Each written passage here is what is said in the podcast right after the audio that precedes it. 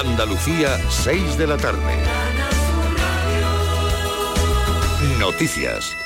Mañana comienza el pago anticipado de las ayudas de la PAC. Beneficiará a 680.000 agricultores y se repartirán 2.800 millones de euros. Supone alrededor de un 30% de la renta que perciben los productores y ofrece estabilidad en un momento económico complejo derivado de la guerra de Rusia en Ucrania. Y uno de los efectos de la guerra de Ucrania es que, el, es que aumente el número de residentes extranjeros este invierno en la Costa del Sol. El elevado precio de la energía en Alemania hace que pensionistas alemanes valoren la posibilidad de residir en la Sarquía. José Valero. Torrox Costa es conocida como la pequeña Alemania y la llegada del invierno va a hacer que aumente el número de residentes germanos. Allí ya lo dan por hecho, escuchamos a varios vecinos. Va a venir más gente alemanes sobre todo por el tema de la guerra de Ucrania, por el precio, altos precios de la, de la energía. Torrock ya cuenta con un elevado número de alemanes, incluso con tiendas y establecimientos típicamente germanos. Esto nos decían Leslie y Charlie. Aquí ahora mismo se encuentran muchos nuevos, también buscan casa, pisos, se nota mucho. Los pensionistas de Alemania vienen aquí porque en Alemania es todo más caro. Aquí viven más barato. Al margen de los alemanes, en otros puntos de la provincia malagueña están llegando belgas, escandinavos o de Países Bajos. Y hoy es el Día Mundial de la Alimentación, convocado por la ONU para recordar que más de 800 millones de personas en todo el planeta no pueden satisfacer sus necesidades básicas. El sufrimiento de esta parte del mundo se ha agravado desde que se decretó la emergencia sanitaria por la pandemia. Y en otros lugares del planeta, como ocurre en nuestro país, la situación es la opuesta. Se calcula que el año pasado cada español tiró a la basura algo más de 28 kilos o litros de alimentos. Lo ha contado a Canal Sur Radio María García de la ONG Refood, que se encarga de rescatar los excedentes alimentarios de tiendas, bares y colegios mayores. Y el objetivo prioritario es rescatar comida que acabaría en la basura en un horario de tarde, cuando ya los comercios más o menos han hecho la venta del día es llevarlo a un local que tenemos y allí hacerlo raciones y dárselo a los beneficiarios que, con los que trabajamos diariamente. Y la idea sería que este proyecto se replicase en cualquier ciudad o barrio de, de España. Y seguimos con noticias relacionadas con los alimentos porque investigadores de la Universidad de Huelva están desarrollando lubricantes para máquinas hechos con aceite de fritura. Sonia Vela. Hasta el momento, la mayoría de los lubricantes para máquinas se desarrollan a partir del petróleo o de sustancias sintéticas muy contaminantes. Pero esto cambiaría radicalmente si el estudio de estos investigadores de la ONUbense da sus frutos y demuestra que el aceite de fritura sirve para esta función. Miguel Ángel Delgado es profesor de Ingeniería Química y uno de los responsables de esta investigación lo que estamos analizando es la base como candidato. En siguientes etapas del proyecto lo que pretendemos es ver de qué manera aditivos amigables con el medio ambiente se pueden incorporar a estas bases para llegar a convertirla en un aceite lubricante. Si se utilizara el aceite de fritura como biolubricante para máquinas, se le daría una segunda vida a un residuo que se genera en el ámbito doméstico, pero también en cantidades industriales en la hostelería. Y a esta hora los termómetros marcan 24 grados en Málaga, 25 en Cádiz, 26 en Almería, 27 en Huelva, 28 en Jaén y Granada, 29 en Córdoba y 31 en Sevilla. Andalucía, 6 de la tarde y 3 minutos. Servicios informativos de Canal Sur Radio.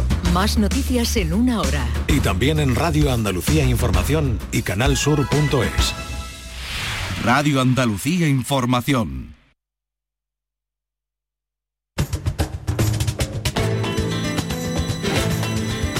Carrusel Taurino en RAI con Juan Ramón Romero.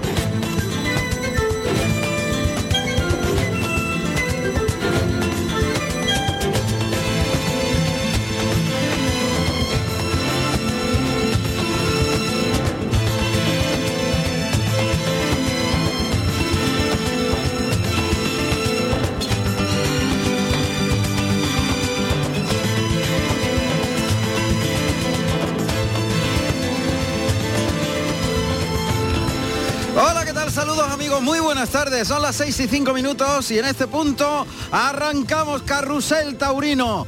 Arrancamos la pasión por la tauromaquia con el punto y final a la Feria del Pilar de Zaragoza y por supuesto a la de San Lucas de Jaén, con todo el armamento por delante en el buen sentido de la palabra, evidentemente, con contenidos muy especiales y con entrevistas que vais a disfrutar una barbaridad. Así que los próximos minutos, las próximas horas son para la tauromaquia en la radio pública de Andalucía, en Radio Andalucía Información, Carrusel Taurino. Toma, toma, toma, toma.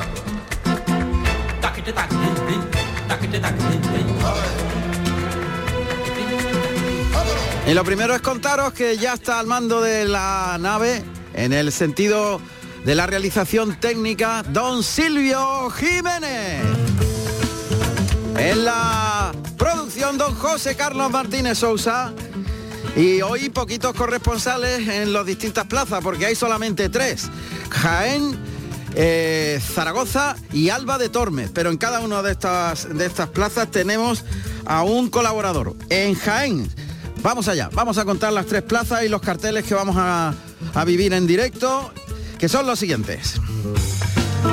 En la Plaza de Toros de Jaén, final de la Feria de San Lucas, toros de Benítez Cubero y Payarés para Sergio Galán, Leonardo Hernández y Lea Vicens. Allí está Javier Cañas. En Zaragoza, toros de herederos de Ángel Sánchez y Sánchez para Ruiz Fernández, Diego Ventura y Mario Pérez Langa. Conectaremos con Andrés Caballero. En Alba de Tormes, en Salamanca, toros del Pilar y Francisco Galache de Hernandinos para Morante de la Puebla, Daniel Luque y Antonio Grande. Pepe Estevez nos relatará lo que sucede en Alba de Tormes.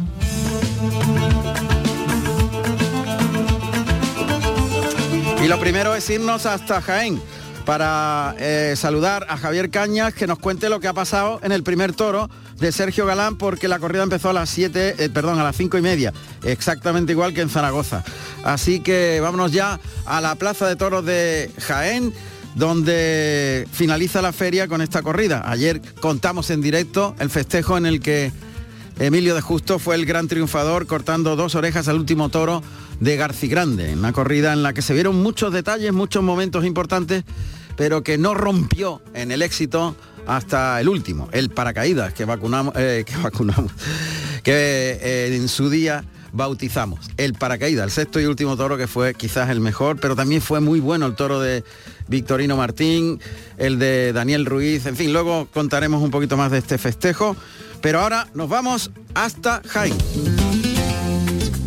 Plaza de Toros de Jaén, de segunda categoría, inaugurada el 18 de octubre del año 1960 por Pedrés, Gregorio Sánchez y Víctor Quesada, que lidiaron un encierro del Marqués de Albaida, obra de Antonio María Sánchez. La inauguración oficial del coso, totalmente terminado, tuvo lugar exactamente dos años después con un cartel formado por los espadas Diego Puerta, Paco Camino y Manuel García Palmeño, que estoquearon toros de Carlos Núñez.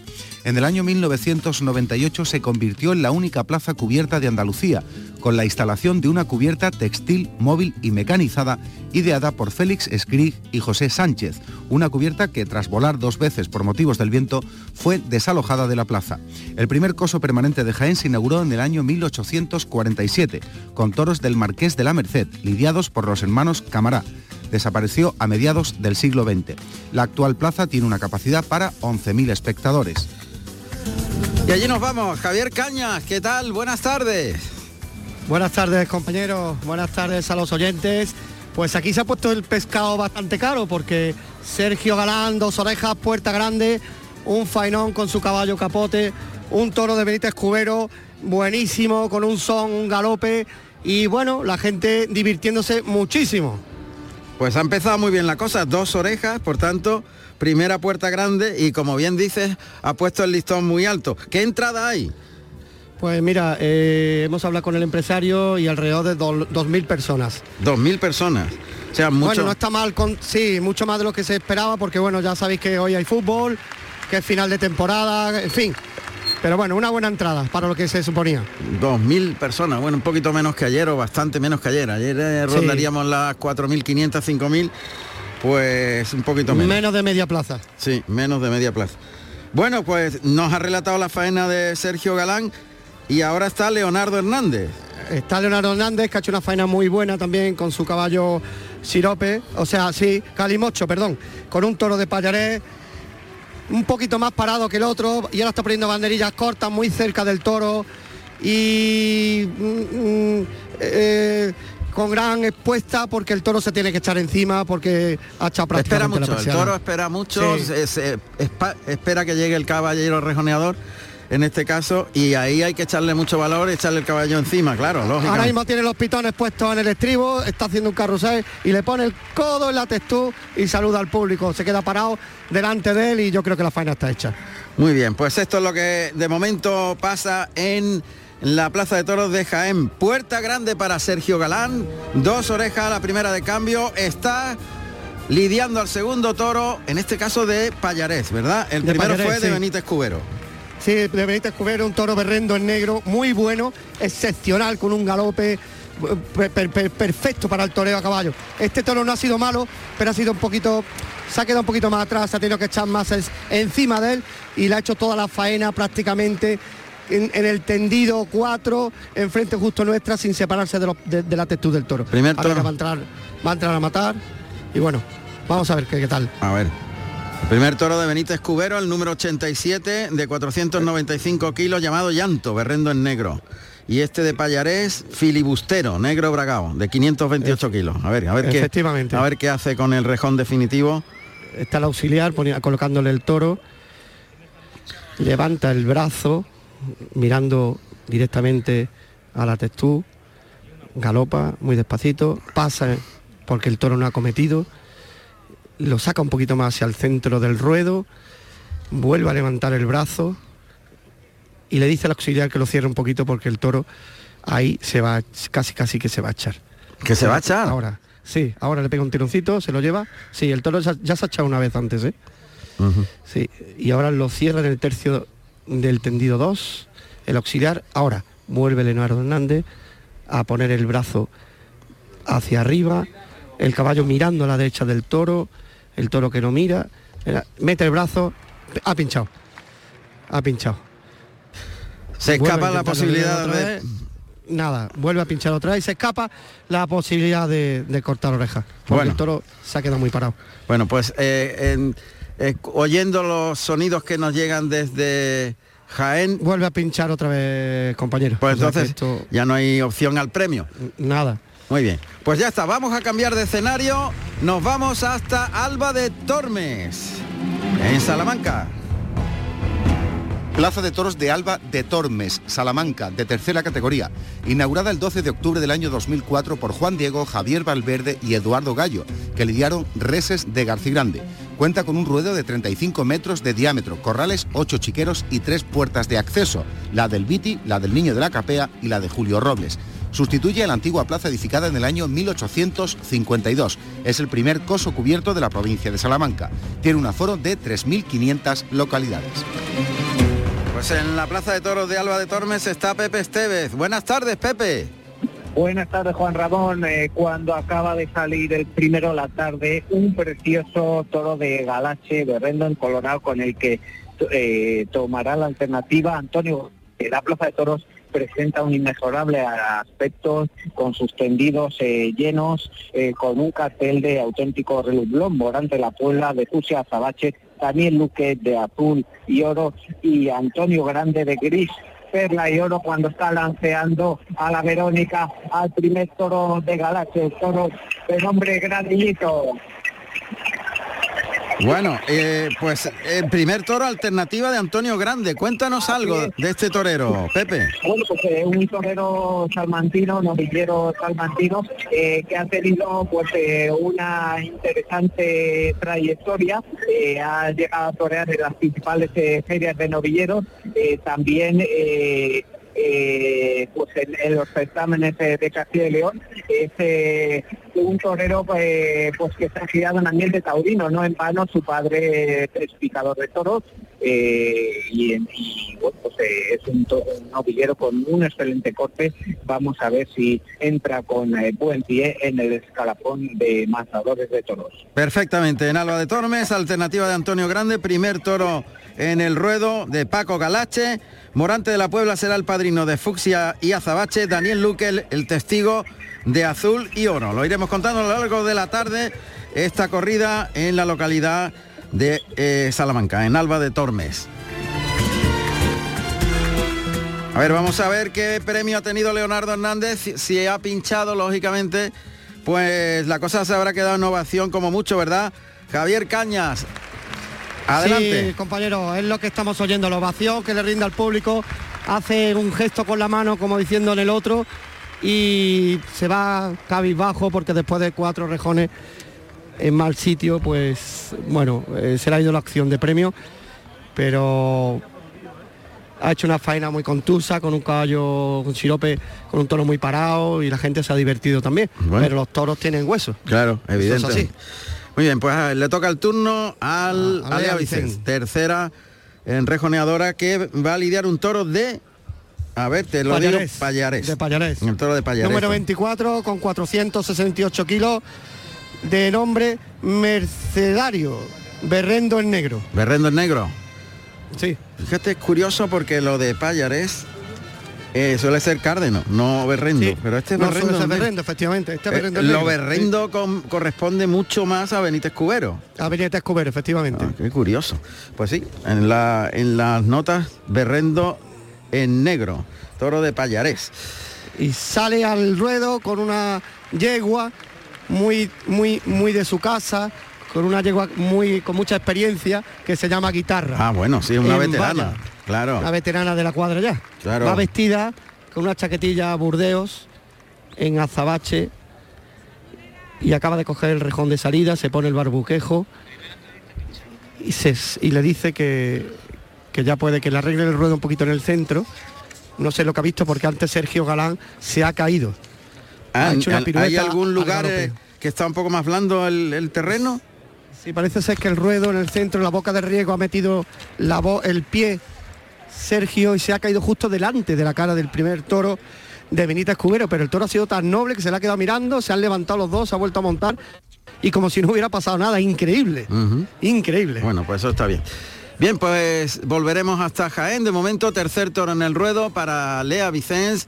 Se va a iniciar la lidia de este eh, tercer toro de Payarés.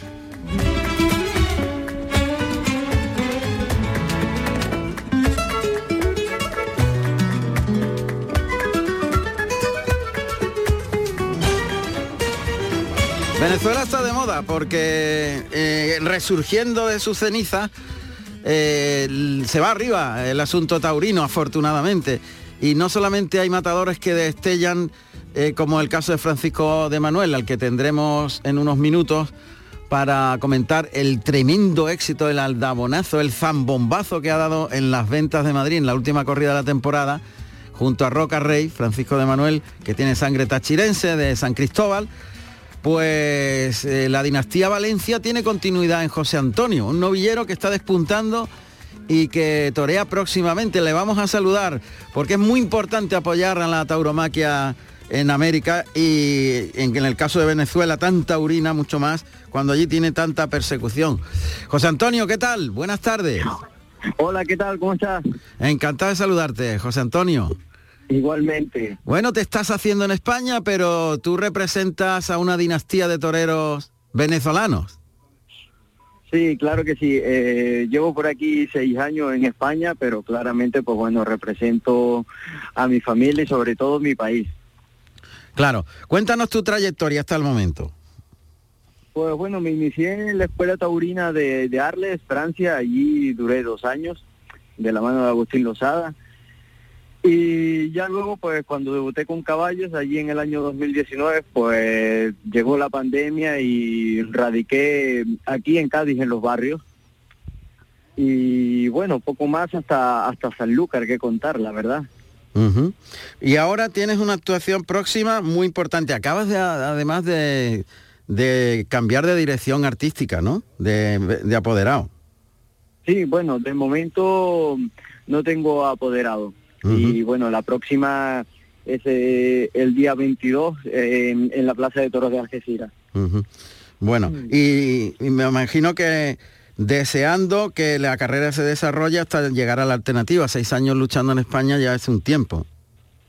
Sí, bueno, la verdad, pues, es la ilusión de, de todos los toreros, ¿no? Que venimos de afuera, es hacernos matadores de toros aquí en España, ¿no? Que como decimos nosotros es las grandes ligas del toreo. Y, y bueno, ¿por qué no? Eh, abrirnos hueco en, en España y bueno, pues tratar de, de ser figuras del toreo aquí, ¿no? Claro. Muy bien, José Antonio, pues mucha suerte y ojalá que siga esa, ese ascenso de los toreros venezolanos que apoyáis y que lleváis la bandera de un país puramente taurino. Un abrazo y suerte. Muchísimas gracias, igualmente.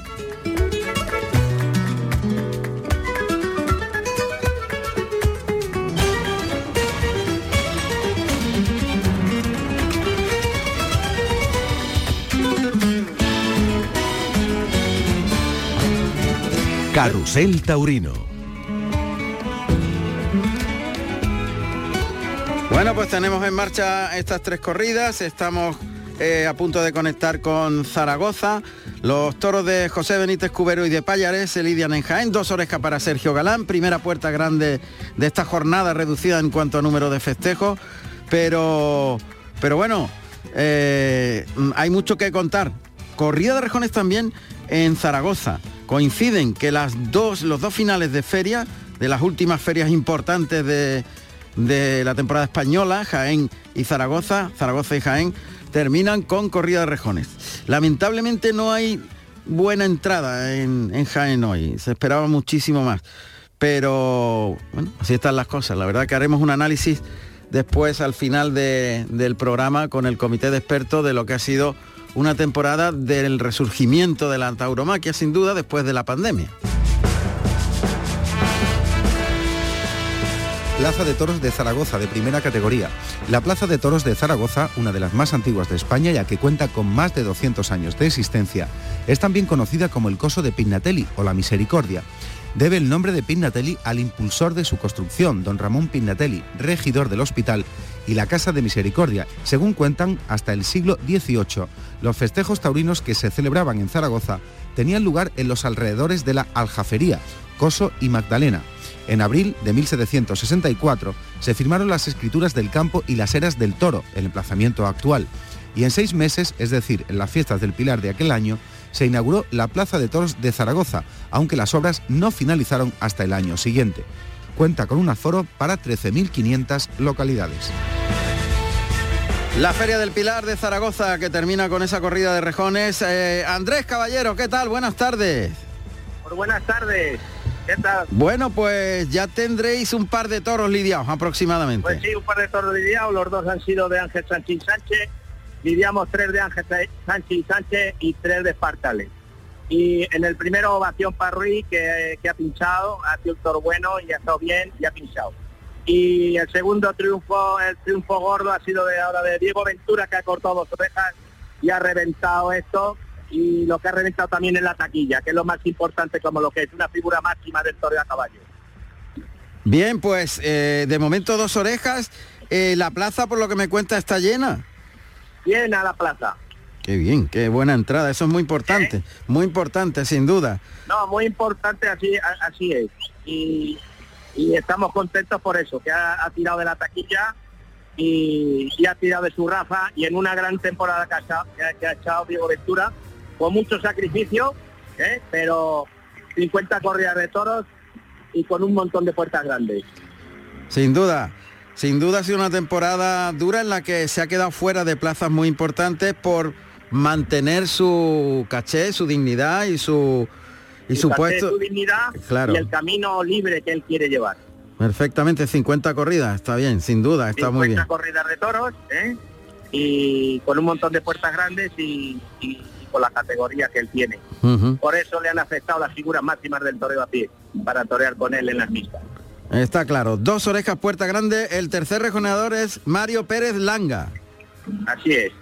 Muy bien, pues volveremos un poquito más tarde. La noticia en Zaragoza. Dos orejas, puerta grande en plaza de primera, como es ya prácticamente la noticia habitual. Diego Ventura en Zaragoza.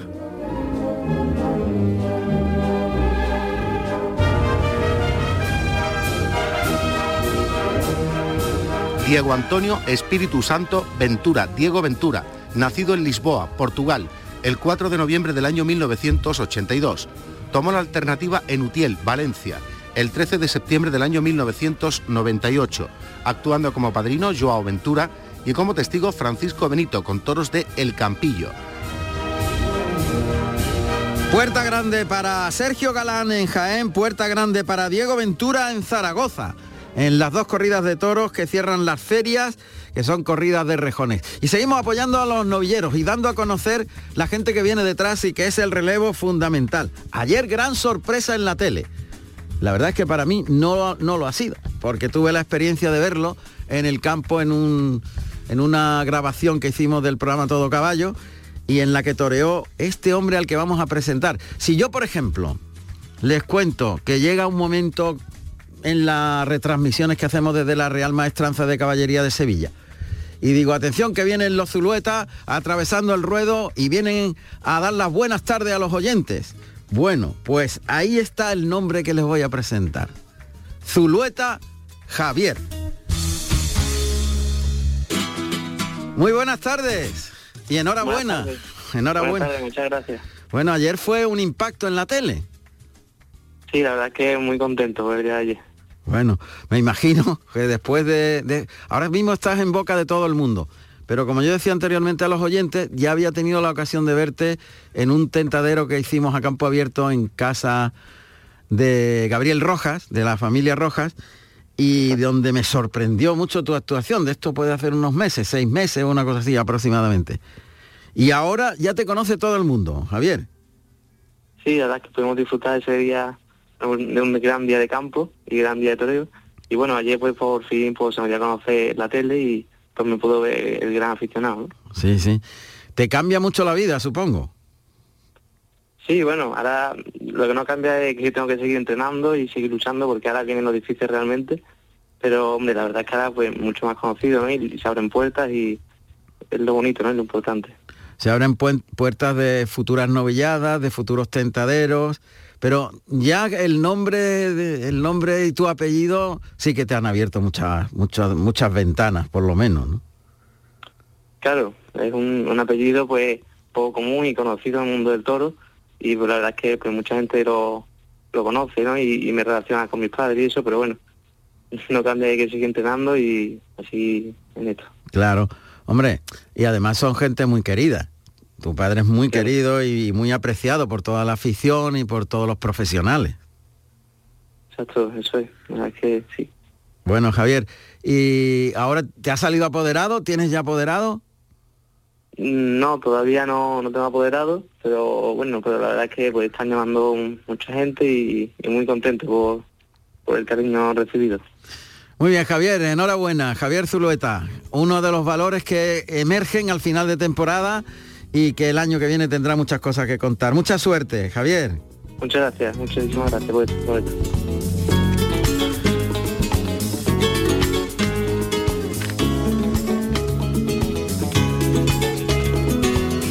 Bueno, volvemos a Jaén, tercer toro en el ruedo. Javier Cañas, adelante. Pues nada, está Lea Vicén en el último impas de la, de la faena. Ha hecho una, una faena muy buena con su caballo diluvio, un toro buenísimo también, con un galope excepcional. Y eh, está poniendo banderillas cortas. Ahora, ¿eh? o sea que en la fase final. ¿Cómo ha sido el toro? El toro ha sido muy bueno. El toro al principio se ha caído porque le ha pegado dos o tres tironcitos. Mm. Y al pegarle dos o tres tirones fuertes, porque el, el toro no es el que más fuerza tiene, eh, pues se ha caído. Dos veces se ha caído al suelo y la gente ha empezado a protestar. Esto era un manicomio. Y el toro parece que se ha recuperado algo. Ella está poniendo banderillas cortas, con Dolcín, con un caballo tordo muy bueno. Y yo creo que después de esta banderilla va, va a terminar la faena cogiendo el rejón de muerte. Ah, por el rejón de muerte, el rejón definitivo, tercio final. Sí, estoy aquí junto al empresario, a Alberto Jiménez, empresario apoderado de... Alberto García. De Emilio, Alberto García, perdón. De, de Emilio Justo, que estuvo tremendo. Lo primero, enhorabuena Alberto por, por la temporada, enhorabuena por, bueno, por lo que te toca con Emilio, por, por esta plaza, por, por, por echar para adelante esta feria. Estamos en directo, te está oyendo Juan Ramón. Juan Ramón, ¿te está oyendo?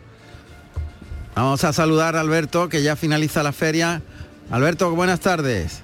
Buenas tardes, Juan Ramón. Bueno, una apuesta muy fuerte, con dos corridas pero muy intensas.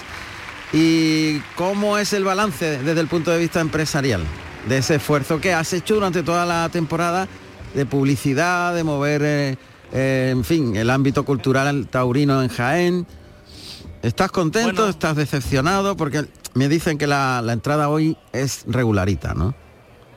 Bueno, eh, estoy satisfecho. Oye, hoy hay algo más de 2.000 personas. Sí. Y, y la verdad que estamos, eh, hay que ser conscientes de que hoy había un partido muy importante de fútbol. Sí. Y, y bueno, pues oye, eh, pues, tampoco, tampoco es que estemos descontentos. Ayer hubo una entrada más que aceptable. Esta plaza cuando la cogimos estaban viniendo a los festejos 1.500 personas y estaba en una situación pues prácticamente al borde de, de poder, de, de- de que estuvieran en riesgo los festejos taurinos por la poca asistencia que tenía. Sí. Y ahora pues en estos años hemos ido aumentando la asistencia. Ayer hubo una entrada eh, muy buena y bueno pues a seguir trabajando y ahora pues a pensar en el año que viene qué hacemos y qué, qué nos inventamos para poder seguir que vaya yendo a más las entradas. Ah, Y luego artísticamente pues ayer pues la verdad que nos salvó la corrida de Emilio de Justo que estuvo enorme con, con ese sexto toro y además pues lo bueno que fue en el sexto que, que- que a la gente le quedó buen sabor de boca. Sin duda. Ha terminado ya la temporada de Emilio, ¿no? No, le queda el, el sábado que viene Torean en Arenas de San Pedro su última corrida Ah. aquí, en, aquí en Europa. Arenas de Tanto San Pedro. Comorante, Comorante Ángel Tellez y, y el joven prodigio Marco Pérez. Qué bonito cartel. Va, a- va a suscitar mucho interés, ya verás. Bueno, pero lo más importante de la empresa es que ha presentado un ferión para Cali, donde en Colombia es fundamental la feria de Cali, dadas las circunstancias políticas donde Petro está persiguiendo, o sea, el nuevo presidente de la República Colombiana está persiguiendo a la tauromaquia. Es un reto. Sí, bueno, ya, ya fue un reto muy grande el año pasado, que fue mi primer año, Mm. por todas las circunstancias que había, de, la- de todavía la pandemia y demás. Y todos los, los contratiempos que nos pusieron, pero bueno, este año no había, había que echarse para adelante, eh, no había que dejar tirada la afición colombiana. Me gustaría más involucración de todo el sector, me refiero. Sí. Eh, que creo que no, Profesionales, sería, no, te- toreros. no- no tendría que ser cosa de, de un empresario solo que esté allí peleando por la tauromaquia, ni de la otra empresa de la otra gran feria, que es Manizales. Manizales, sí. Creo que creo que el sector debería de tomar conciencia de que estamos perdiendo ya demasiado terreno y de que dentro de poco desgraciadamente está a punto de desaparecer un país taurino que ha dado tanto a, a la tauromaquia y que ha dado tanto a los toreros, a los ganaderos, al sector. Eh, creo que, que- que no estamos tomando medidas como se deberían de tomar y, y eso es lo que me preocupa y me entristece. Ojalá seamos capaces de frenar le- el acto dictatorial que pretende el gobierno, el, el nuevo gobierno de Colombia de prohibir la tauromaquia, pero la verdad que lo tenemos muy jodido. Sí, van a ir a por todas. ¿eh? No se andan con chiquitas y el tal Petro lleva años dejándolo claro. Porque ya él fue quien cerró la Santa María de Bogotá cuando era Sí, alcalde. Sí, así es, así es. Y fíjate que no tendrá problemas más importantes Colombia como No, para que que va. como para que le den prioridad a este asunto. Ahí una vez más eh, pues dice cómo son los populismos en política y, y en este caso pues la verdad que es, que es una vergüenza lo que están haciendo. Y bueno, pues eh, vamos a ver, la feria ha caído muy bien, eh, creo que es una feria importante con muchos alicientes y, y aquí pues a ver, vamos a ver cómo responde la gente de Cali y, y si la gente de Cali responde pues con grandes entradas, pues, pues eso será que por lo menos les mandará un mensaje a, a los gobernantes de que, de que el pueblo no está con ellos. Así que vamos a ver qué tal se nos da.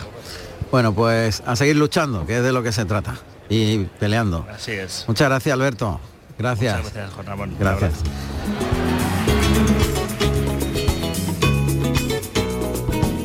Ganadería Victoriano del Río, propiedad Victoriano del Río Cortés, divisa negra y amarilla, señal de oreja muesca en ambas.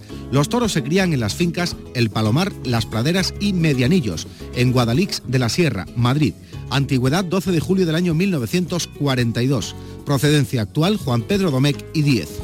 Bueno, pues hoy en el resumen de la temporada queremos evidentemente que los ganaderos tengan su palabra y hay ganaderías muy destacadas eh, que han tenido una regularidad a lo largo de la temporada y me tengo que acordar evidentemente de Daniel Ruiz con quien hablamos ayer, me tengo que acordar de la quinta, el propio Victorino, pero a nuestro juicio mm, la ganadería de Victoriano del Río ha mantenido una regularidad mucho más eh, equilibrada a lo largo de todos estos meses.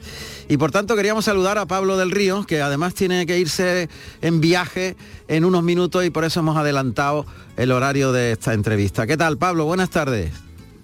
Muy buenas tardes a todos. Bueno, pues eh, una temporada para los ganaderos complicada y donde habéis mantenido vosotros eso que yo llamaba anteriormente algo fundamental, una línea de regularidad durante la mayoría de los festejos, que quizás en, un, en una ganadería es, funda, es clave para que tenga un impacto en general en la temporada, ¿no? Hombre, so- sobre todo en, en ganaderías tan largas como la nuestra. Pensar que hemos lidiado por más de 20 corridas de toros Uf, eh, en estos tiempos eso es tremendo. es un auténtico lujo, una- unos afortunados, pero que en más de la mitad de ellas, vamos, 14 corridas de toros han sido en plaza de primera, que eso es todavía más difícil Claro. y donde, claro, las medias bajan muchísimo más. ¿Y qué balance haces de, ese, de esta temporada? Pues, Personalmente como ganadero, que yo sé que eres muy exigente, de como toda la familia, y sabes también valorar en qué se ha sobresalido y dónde hay que mejorar. Lo más importante es el equipo formado por, el primero por mi padre, obviamente, luego mi mayoral, Juan, eh, los hermanos y, y todo el equipo de vaqueros que, que formamos el, el equipo, es el mantener tantos toros en, eh, en un momento óptimo para poderse lidiar en cada momento. Eh, cosas a mejorar, una barbaridad de ellas. Pero sobre todo la credibilidad de, mi padre de cara a determinar en qué momento llevar a cada toro, a cada plaza, eso de verdad es una enseñanza diaria que, que nos lo realiza eh, en el día a día y que la verdad que es pues una intuición un- una intuición de decir este toro no debe de ir y debe de ir este otro aun, aun cuando no lo creamos este año ha sido de verdad una, absoluta eh, lección a todos nosotros de, de qué de qué debe de llevarse cada plaza en cada momento Qué interesante lo que estás contando, porque es una vuelta al pasado cuando los ganaderos elegían los toros para cada una de las plazas donde iban. Es como un regresar a los orígenes, lo que me cuentas, Pablo. pensar que mi, mi padre tiene 82 años para 83 eh, el, el la única cuestión que, ha- que le ha hecho meterse en la informática es la ganadería. Eh, explota en los programas informáticos más que nosotros mismos eh, con 30 y 40 años, más que sus nietos y sus hijos, Qué maravilla.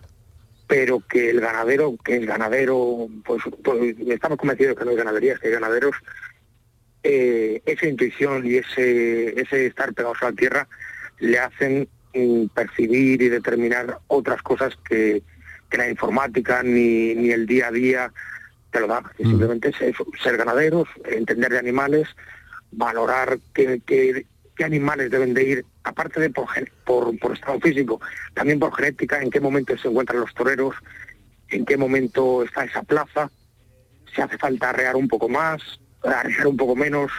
La corrida de Pamplona fue, vamos a decir, en clase, la corrida de Bilbao fue un poquito más de, con más de carné. Pues esas cosas, la verdad, que, que son las que te dan la satisfacción mayor y, y que aprendes. Esto es para escribir un libro y la temporada 2022, desde luego, que es para escribir un libro y muy, muy importante con mi padre. Me encanta que cuentes estas cosas porque no es habitual. No es habitual saber claves determinantes en la crianza del toro de Lidia, ¿no? Y esta es una de ellas, la, la que ahora mismo estás exponiendo. Eh, no quiero entretenerte mucho, sé que tienes que, que viajar, pero sí que me gustaría que me pusieras en la realidad, Pablo, de lo que va a suceder en el año 23 y 24, porque dicen que no hay toros, y sobre todo para plazas de primera y segunda, que se va a tener que recurrir, por ejemplo, al inicio que ha habido entre los desafíos para que haya tres y tres, corridas de seis toros, que hay ahí un problema muy serio que se prevé que va a ocurrir, puesto que sabe el número de machos que hay y lo que hay en el campo ya perfectamente. Cuéntanos la realidad de lo que vamos a vivir en las temporadas 23 y 24 con respecto a la presentación, la presencia y, y- y la cantidad de toros que hay para el, el requerimiento y la demanda de estas plazas de primera y segunda categoría que son fundamentales en la temporada. Pensar que ganaderías como la nuestra más o menos van a mantener la, la, la cantidad de animales, pero que aproximadamente entre el 30% el año que viene y el 50% al, eh, dentro de dos años y dentro de tres es la cantidad de animales que van a existir en, en el campo.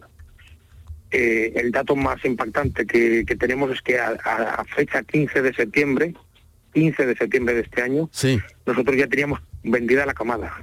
No por cómo estaba saliendo la, eh, la camada, aun, aun cuando eh, obviamente la premura de las fechas también influye. O, pero otras veces con la misma eh, calidad de, de camada, Sí. estábamos hablando que hasta el 15 de noviembre no estaban no estaban compradas las eh, los festejos.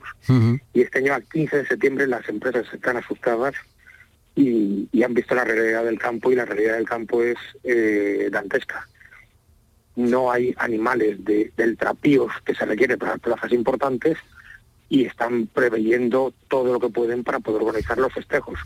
Las camadas, de, las camadas importantes para principio de temporada son imprescindibles, pero que se encuentran que eh, lo que el año pasado ha ocurrido a partir de septiembre-octubre se puede adelantar para julio y agosto, es que no va a haber toros de un trapío de segunda alta y de primera si no las eh, si no las compras con, con muchísima anterioridad. Muy claro. Es lo que esperaba de Pablo del Río, que fuese claro y contundente como lo ha sido.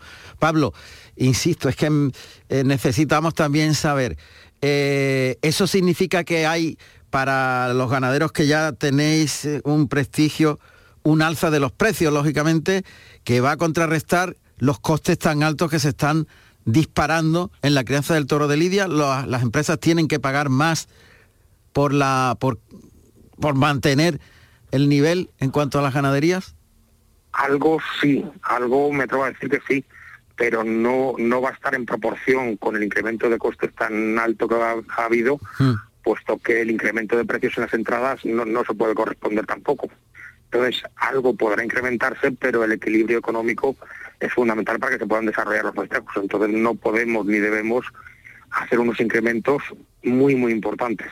Tendrá que realizarse un ajuste hacia arriba, un tanto, eh, o así por lo menos lo estamos tratando de trasladar, pero no se puede hacer un, un incremento tan tan alto como nosotros preveemos. Luego también nosotros somos unos auténticos afortunados y nuestro valor de toro no tiene nada que ver con, con la escala media de las ganaderías que tienen un valor muchísimo inferior, O sea, mucho más inferior. Claro, estamos hablando eh, que el 80% de las ganaderías no llegan a los precios de ese núcleo de ganaderos donde vosotros estáis, que más o menos pueden defenderse y pueden defender la explotación. Lo demás es una ruina, una ruina total, evidentemente.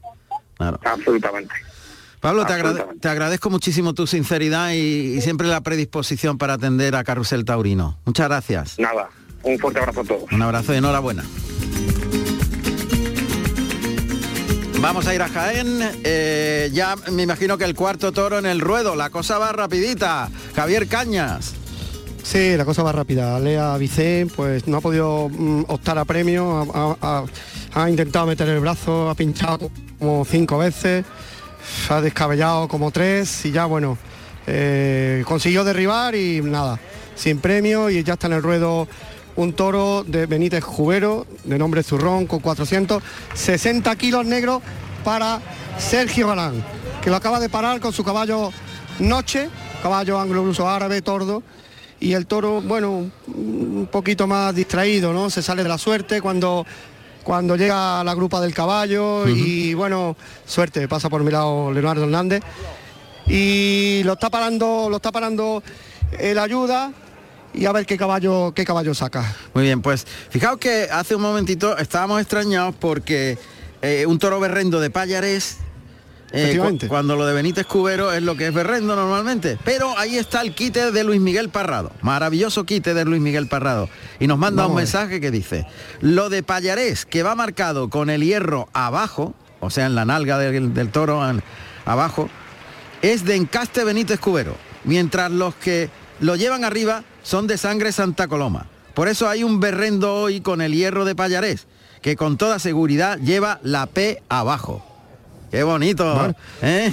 El lugar Ah, de raje bonito, ¿no? del hierro. Pues ya lo sabemos. Es que es de Encaste Benítez Cubero, por eso era berrendo. Ya está. Pues unos, pues yo te voy a decir otra cosa más, mira, otra curiosidad.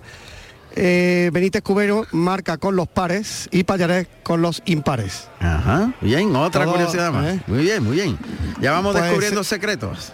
En el ruedo está con Capricho, un caballo luso puro, castaño, careto. Y está el toro en el centro del ruedo, el de cara, el caballo haciendo un tierra a tierra, el brazo levantado, mirando al toro, el toro que se le arranca, se cruza al pino contrario y pone una banderilla arriba. Este toro vuelve a galopar como el primero, es que el primero ha sido sensacional. El toro primero ha sido sensacional. Y este vuelve a cometer en la, en la grupa del caballo y empieza a galopar en dos pistas, sigue galopando, sigue galopando, sigue galopando, sigue galopando, y el toro se le queda casi para el estribo cuando lo para y le pega un muletazo con la grupa del caballo. A este toro llamado Zurrón, nacido en Zurrón. 2018, de pelo negro, de Benítez Cubero. Segundo toro de Sergio Galán. Sí, cuando sí. ya tiene dos orejas en el primero, vamos a ver qué pasa aquí. Bueno, se inicia el tercio de banderillas, oímos la, La banda. La banda de música que se oye perfectamente en los micrófonos de Carrusel Taurino en Radio Andalucía Información en directo desde la Plaza de Toros de Jaén. En el cuarto toro. Lo En la- llama desde lejos, paso atrás, el caballo hace una reverencia con la mano, el toro que se distrae y se pone a mirar aquí al callejón, no sabemos si está buscando a alguien, otra vez se pone el toro a mirarlo a él, de frente, tierra a tierra, galope, la- el brazo extendido, se cruza el pitón y pone la bandilla encima. Un poquito más caída, porque el toro es que no se ha movido prácticamente. Se tiene que volver a echar encima y el toro se distrae, se pone a mirar por otro lado y acometa a la grupa sin, sin, sin tocar el caballo, claro. Vuelve a coger otra banderilla, pero no acaba de llegar arriba. Esto no, no, acaba, el- no acaba de transmitir lo que se necesita para que la gente mm, le llegue eso que necesita el toreo, ¿no? El, el peligro, ¿no? El, Sí, sí, la va a cambiar emoción. de caballo. La emoción. La emoción, Claro. efectivamente. Bueno, pues cambio de caballo en la lidia del cuarto de la tarde, en la plaza de Jaén, en la feria de San Lucas. Y Sergio Galán, que ha empatado, entre comillas, a número de trofeos con Diego Ventura en Zaragoza, que ha cortado también dos orejas. Que bien lo ha explicado el apoderado de Diego Ventura. Sin duda. Y ha sido breve, pero muy claro. Yo quisiera un apoderado como ese para mí. Sí, y también ha sido muy claro cómo es la situación de los ganaderos por Totalmente. parte de Pablo del Río. Totalmente. Ha sido muy Ahora claro. sale, sale Sergio con otro caballo, eh, con, con los lazos en azul, bambino, tordo, un caballo luso, ya sale con la banderilla encima y se pone a destorear al lado contrario del pitón, del toro. Galopa en la boca de riego, pero el toro está muy parado. El toro no se mueve, es como si estuviera girando ahora, galopa algo, se mete en la grupa del, de- la grupa del caballo y gira para ponerse en el lado bueno, para poder meter el brazo. Le pega un muletazo, el caballo que se mete eh, justo encima del toro, el toro con los pitones en el estribo y se queda mirándolo, vuelve a echarle el caballo encima y el toro pega un tornillazo, uy, uy, casi le pega un tornillazo en el estribo, llama al público, va por ustedes, el caballo que hace un balanceo, 5 metros, 4 metros, está cerquísima de la cara del toro. Pero bueno, está, está en lo alto, vamos, en lo alto, bien, en todo lo alto la banderilla. Fenomenal. Está haciendo todo Sergio Galán. Qué bien. Bueno, me, me hace una pequeña corrección, Javier, al respecto de los pares. Está muy bien lo que has dicho, pero es al contrario. Lo he dicho al revés, lo he dicho al revés, ¿no? Los impares son los del hierro de Benítez Cubero y los pares los de Payarés. Bueno, pues siento mucho No, hombre, la no. incorrección. No, no, no. Es que, es que el sabio de, de Parrado está Es que atento a tenemos todo. un parrado que es un monstruo, es un crack. qué, qué biblioteca andante, macho. Sin duda. Un abrazo, Luismi. está bien. qué barbaridad. Bueno, pues la lidia del cuarto toro que sigue en la plaza de Jaén. Y vamos a irnos inmediatamente a saludar a otro protagonista.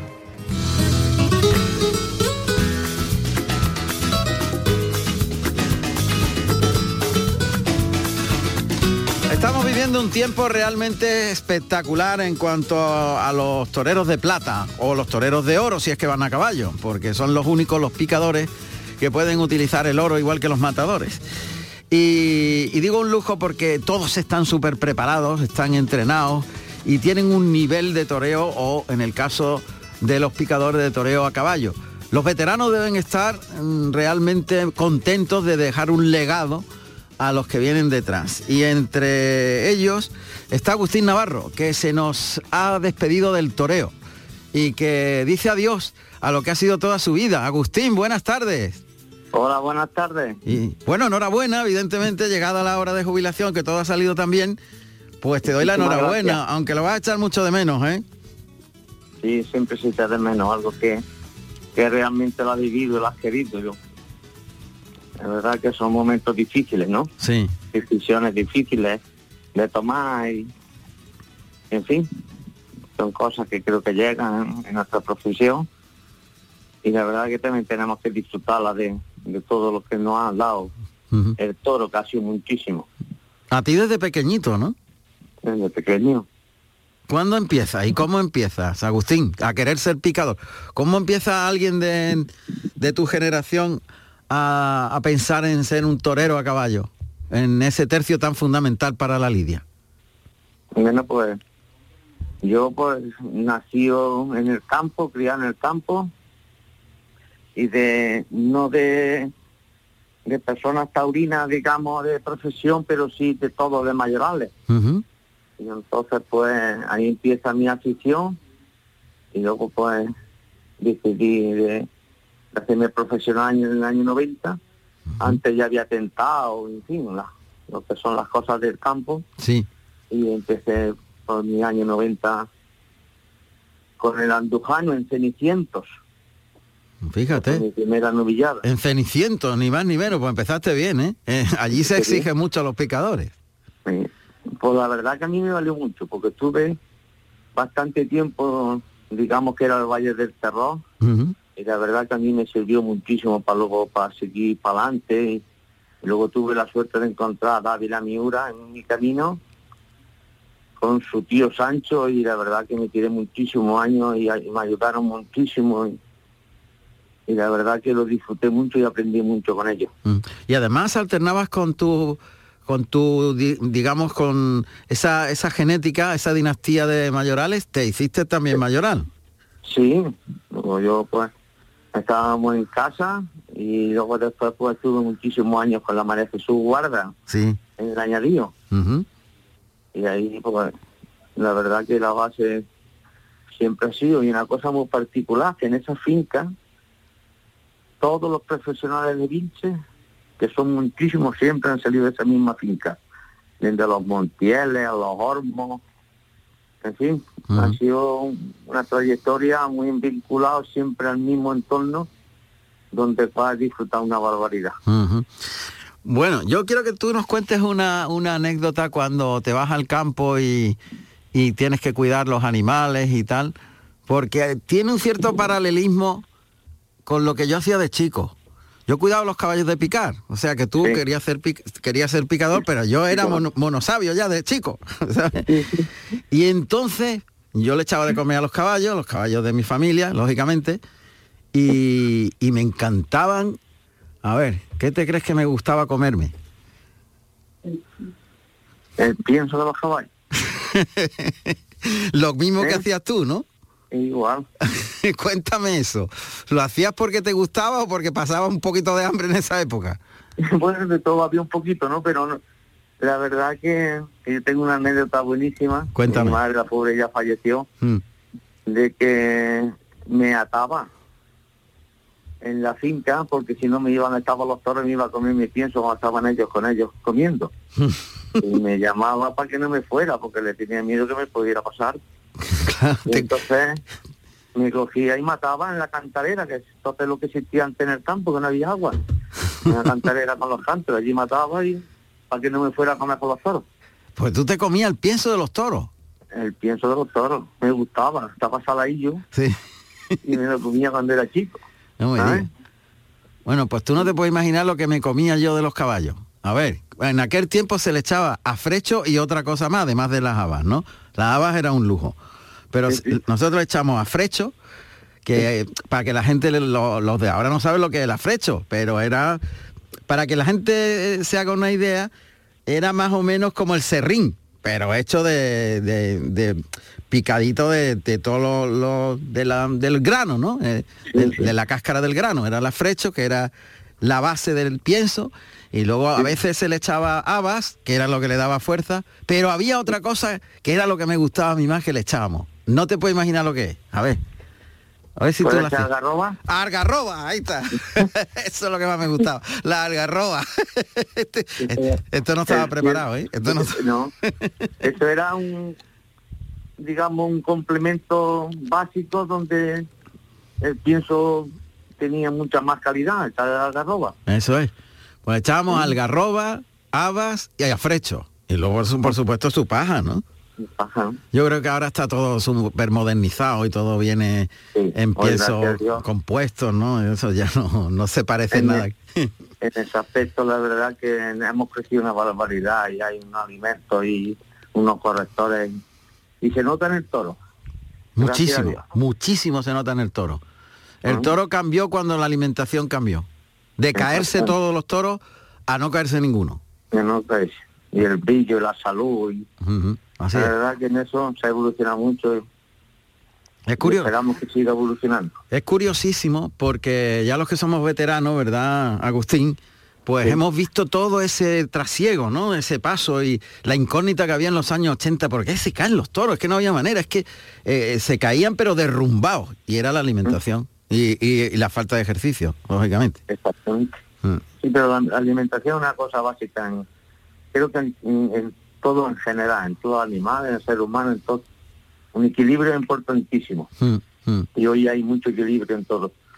Yo siempre lo cuento que una- un gran ganadero, mm, Álvaro Niño del Cubillo, comentaba con él eso, lo, del- lo de los piensos y, y la alimentación, y me dijo, mira, con un 1% de desequilibrio entre eh, los lípidos, los glúcidos y las proteínas, ya cambia totalmente el toro. Tiene que haber un equilibrio exacto para que el toro dé el rendimiento que está dando hoy día. Al fin y al cabo, un toro es un atleta. Claro, claro. Como atleta necesita pues un equilibrio en todo. Si te pasa en, en correrlo, ponerlo fuerte, también es, no es bueno. Tiene que haber todo un equilibrio, ¿no? Pero que la alimentación, la verdad, que hoy se ha crecido una barbaridad y ahí ahora mismo creo que casi existe la perfección. Agustín, ¿qué vas a hacer ahora? Cuando te jubilas como picador, ¿qué vas a hacer? Pues mira, pues teníamos Bravo, cambiamos a Manso y pues una ganadería familiar y pues estaremos ahí eh, En el campo. en el campo donde lo único que se hace. Lo que ha sido tu vida y lo que será tu vida. La, el cuidado del ganado. Cuidado, el caballo, el toro, en vinculado siempre al toro. Único- Agustín, enhorabuena y mucha suerte, que vaya todo bien. Estaremos siempre en contacto. Agustín Navarro. Muchísimas gracias. Una- Enhorabuena por el programa tan bonito para ti. Muchas gracias. Un abrazo muy fuerte, Agustín. Gracias.